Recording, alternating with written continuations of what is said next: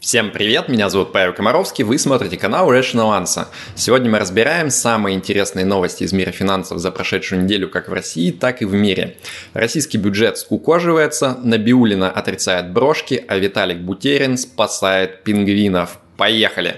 Rational answer.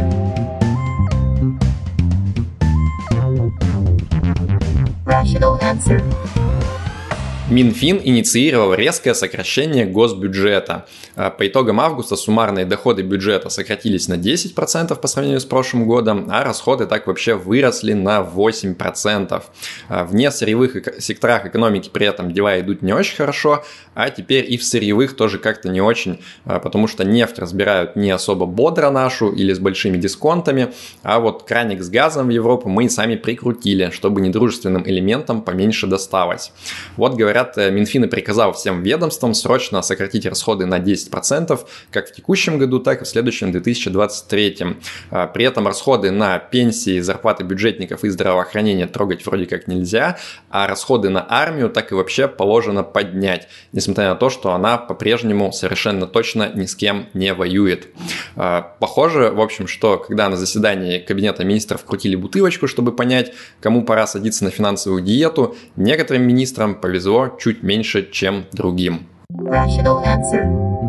Центробанк снизил ключевую ставку на полпроцента до 7,5%. Интересно, что сейчас в США и в России происходят зеркальные финансовые процессы. То есть э, в Штатах демонстративно нет никакой рецессии, инфляция упорно продолжает пухнуть, а ставку процента все время повышают. А в России наоборот, никто рецессию как бы не отрицает. Цены вот уже три месяца как падают. У нас, если вы не знали, дефляция в стране, а процентную ставку постепенно, регулярно понижают. А теперь к важным новостям. У Эльвиры Набиулиной наконец спросили, когда же она станет снова носить свои культовые брошки. И вот что она ответила. Что касается брошек, ну я пока не вижу оснований для того, чтобы снова к ним прибегать. Эм, хотите про бюджет что-то дополнить? Так, это мне кажется, или Эльвира Сахибзадовна, как и все мы, ждет одной главной новости? Rational answer. Потанин пообещал работникам Норникеля народный капитализм. Исходя из заявления владельца Норильского никеля в интервью РБК, под этим понятием он понимает практически коммунистический лозунг фабрики рабочим.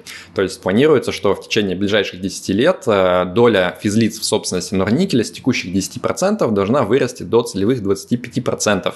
Э, Причем ожидается, что вот в числе этого роста будут в том числе работники Норникеля. Правда, говорится, что вместо самих акций они будут получать некие цифровые финансовые активы. Хочется сразу прибавить идентичные натуральным.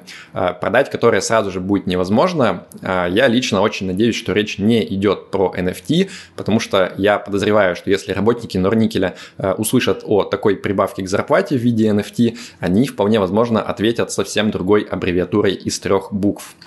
И к следующим новостям, в дополнение к этому, Потанин объявил о передаче 50% Росбанка в свой же благотворительный фонд. А, Причем, когда у него спросили, а не связано ли случайно это решение с попыткой защитить банк от санкционных рисков, миллиардер ответил, что такая мысль, он не будет скрывать, ему в голову приходила. Но это, конечно же, далеко не главное. Индексных инвесторов на рынке США может быть более чем в два раза больше, чем мы думали раньше. То есть вот раньше считалось, что доля индексных инвесторов где-то процентов 15 на рынке, а по мнению авторов нового исследования опубликованного, их может быть аж процентов 38 даже. А Все дело в том, что авторы исследования, они вот не впрямую оценивают эту цифру, а косвенно пытаются оценить по росту объемов торгов акциями в дни, когда происходит ребалансировка самых главных индексов типа S&P 500 и Russell 1000-2000. А, получается, что считать долю индексных инвесторов по объему вложений в индексные же фонды, видимо, не совсем правильно, потому что довольно большое число крупных институциональных инвесторов, они тоже занимаются индексированием, только сами полностью э, своими руками. И, в общем, астрологи, похоже, объявляют неделю пассивных инвестиций. Э, количество громких криков о том, что вот пассивные инвестиции уничтожили э, настоящий фондовый рынок и вот-вот превратят в гигантскую пирамиду все это ваше инвестирование. Количество таких криков должно увеличиться вдвое. Будем ждать. Rational answer. Если ваш возраст хоть немного меньше 60, то для вас должны быть очень актуальны инвестиции в человеческий капитал, которые, скорее всего, дадут отдачу гораздо больше, чем инвестиции в финансовый капитал. То есть, прокачав свои навыки и умения, вы сможете зарабатывать больше до конца жизни.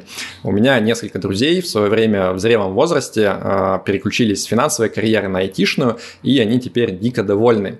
Э, я их за это уважаю. В общем, сегодня у нас честная реклама курсов э, по программированию на Java от Kata Academy. А, обычно принято такие курсы по вкатыванию в IT ругать за то, что типа вот там набирают кучу учеников, обещают им золотые горы, а до финала доходит очень мало на самом деле ребят. А в Kata как раз придумали, чтобы этого избежать, интересную схему, называется Income Share Agreement. То есть э, вы за само обучение по сути не платите, а потом, когда уже сможете успешно трудоустроиться, будете отдавать 17% от своего чистого дохода после налогов э, в течение пары лет в адрес Ката.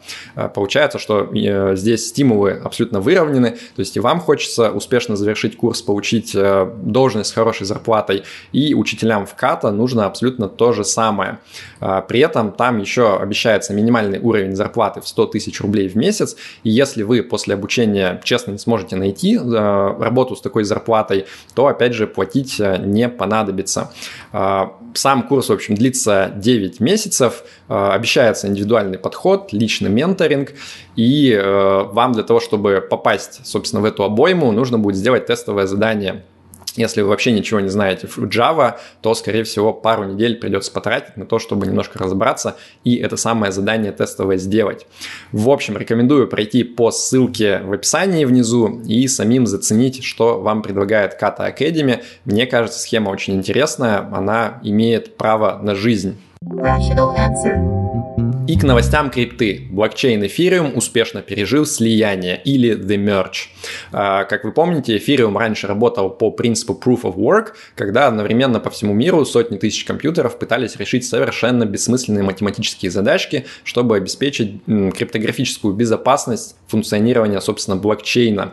А вот с 15 сентября произошло историческое событие, собственно, этот самый The Merge, когда Ethereum перешел к технологии Proof of Stake, когда вот э, решают решают совокупным э, консенсусом, скажем так, все держатели застейканных э, монет эфира, какой блокчейн считать правильным. А, Виталик Бутерин, который, собственно, основатель эфириума, уже в Твиттере заявил, что э, в связи с этим событием единомоментно понизилось общемировое потребление электроэнергии аж на 0,2%. Так что антарктические пингвины очень рады тому, что Merge произошел.